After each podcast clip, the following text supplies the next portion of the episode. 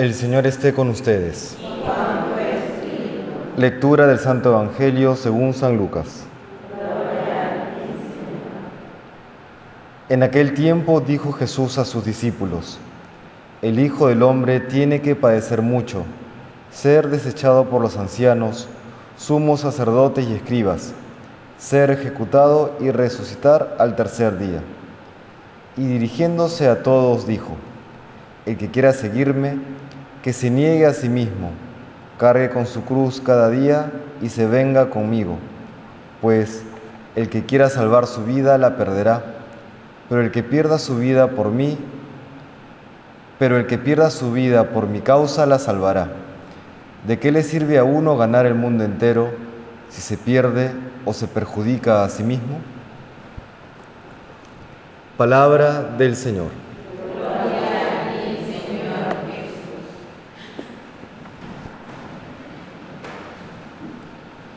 Escuchamos en esta, en esta lectura del Evangelio el primer anuncio que realiza Jesús de su pasión, de cómo va a padecer por causa de los ancianos, sumos sacerdotes, escribas, fariseos, que va a ser ejecutado y que luego va a, sin embargo, resucitar.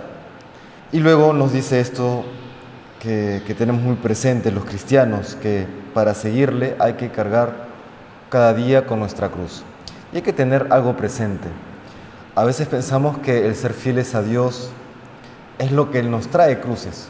Y sí, ciertamente, algunas cruces vienen de esta fidelidad al Evangelio. Pero también sabemos que la vida en sí misma tiene cruces. La vida tiene siempre sufrimientos. Y ahí viene uno de los grandes beneficios, bendiciones que viene por parte de vivir la fe, que le da un sentido al sufrimiento.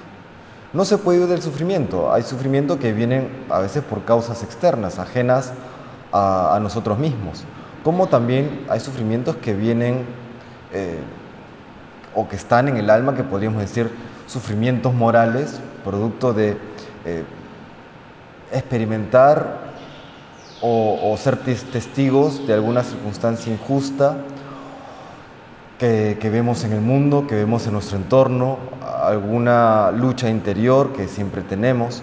En fin, las cruces siempre van a estar, en mayor o, o menor medida, pero siempre van a estar.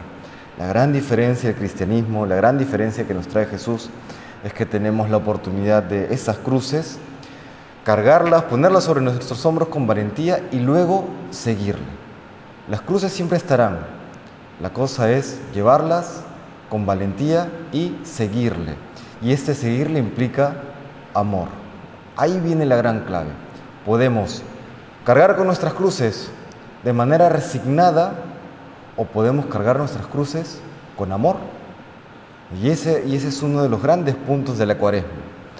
Las prácticas que ya sabemos a las que la iglesia nos invita de manera especial en la cuaresma, el ayuno, la oración y la limosna, si fuesen solamente unas prácticas materiales, es decir, unas prácticas vacías que hay que cumplir por obligación, de poco sirven, no nos, no nos dan una, mayor conversión.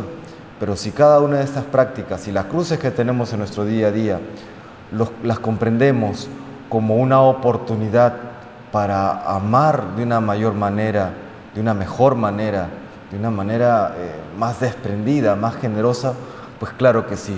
Entonces, estas cruces que encontramos en el camino se vuelven causa y oportunidad para amar más a Dios, para amar más al prójimo.